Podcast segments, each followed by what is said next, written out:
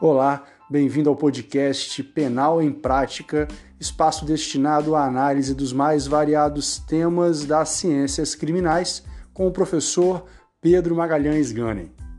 Siga o nosso perfil no Instagram, arroba Pedro Maganem. E aí, tudo bem? No episódio de hoje do podcast Penal em Prática, o assunto vai ser o tráfico de drogas, mas dessa vez a abordagem ela vai ser voltada para uma crítica, na realidade, à criminalização e as consequências que o tráfico traz em todo o direito penal, em toda a sociedade. Uma coisa é certa e não tem como negar. O tráfico de drogas é o grande problema do Brasil desde os crimes patrimoniais, como furto, roubo, receptação, até os homicídios, tudo decorre do tráfico de drogas, direta ou indiretamente. Sabe aquele alarmante número de 60 mil homicídios por ano? A maioria absoluta é por causa do tráfico, seja por acerto de contas entre traficantes, por queima de arquivo, por parte do próprio Estado nessa busca desenfreada de resolver o problema apenas com a utilização de força né, para pagar dívida de drogas e por aí vai. Sem falar, é claro, do alarmante número de homicídios de policiais envolvidos nessa guerra. Inclusive, a grande parte dos nossos crimes patrimoniais, como roubo, furto e latrocínio, é, está vinculado ao tráfico, porque geralmente o produto da subtração vai servir tanto para quitar dívidas decorrentes desse comércio, quanto para financiar o próprio tráfico diretamente.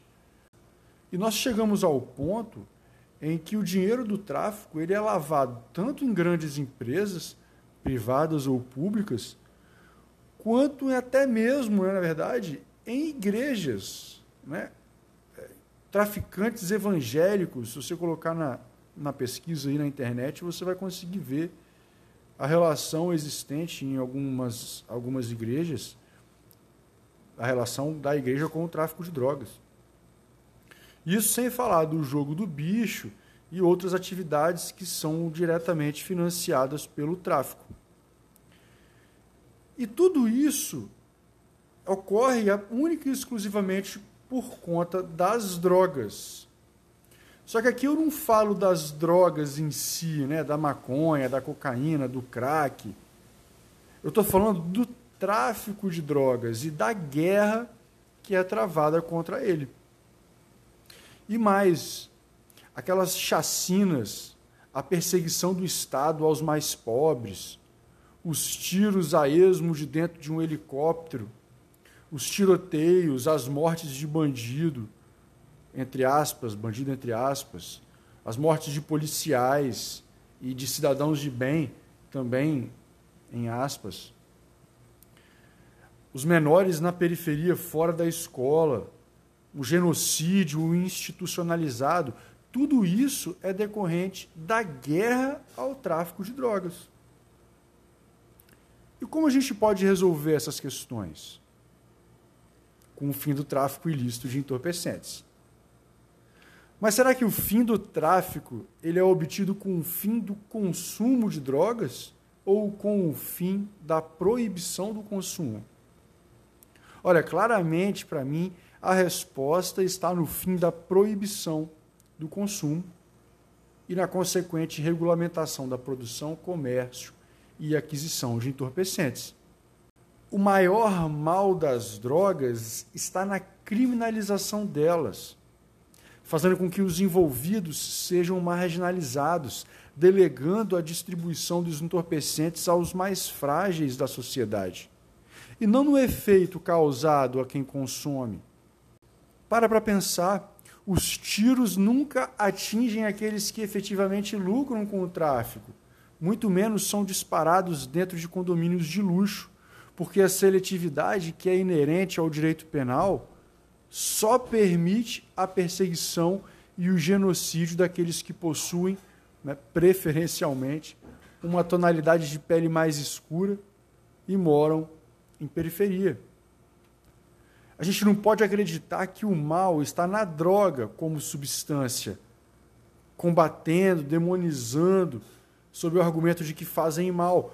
Porque se você for analisar esse argumento de fazer mal, várias outras coisas, até mesmo o bacon, o refrigerante, por exemplo, podem fazer muito mais mal à saúde do que o consumo de determinados entorpecentes. Só que nem por isso elas são proibidas. O consumo dessas substâncias é proibido. Quantas pessoas morrem por dia em decorrência do combate ao tráfico de drogas? E quantas morrem efetivamente pelo uso das substâncias criminalizadas? Será que faz sentido a gente manter o combate às drogas como a gente faz hoje? Qual o resultado obtido? As pessoas pararam de vender, comprar e usar drogas? Olha, obviamente, a resposta dessas perguntas é não. Motivo pelo qual a gente deve mudar a estratégia que vem sendo adotada. Eu quero deixar claro que o debate não é favorável ou contrário ao uso de entorpecentes. O objetivo é fazer pensar onde está o problema: na substância ilícita ou no genocídio diário que é justificado pelo combate ao tráfico. A gente tem que compreender também que o fato de uma substância ser lícita ou ilícita não faz com que seja mais ou menos consumida. O álcool e o tabaco, por exemplo, são substâncias lícitas. Só que as pessoas não nascem com uma lata de cerveja e um maço de cigarro nas mãos.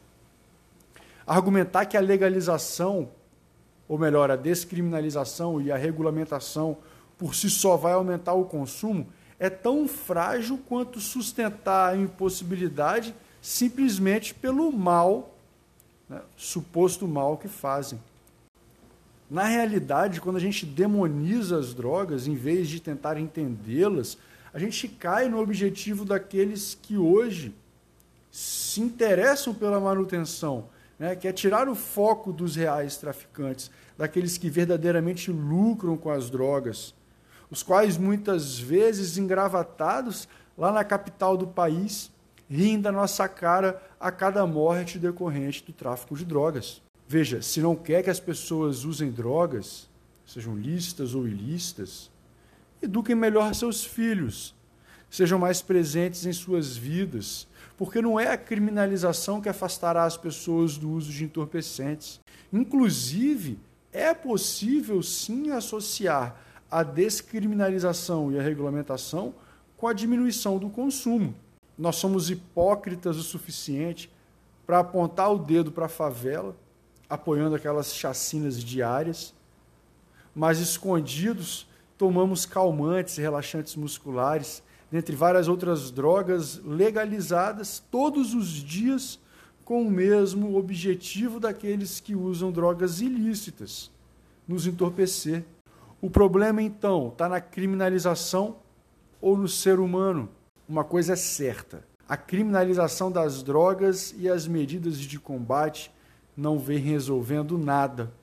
Pelo contrário, só fazem aumentar a violência. E você, como acha que a gente pode resolver esse problema?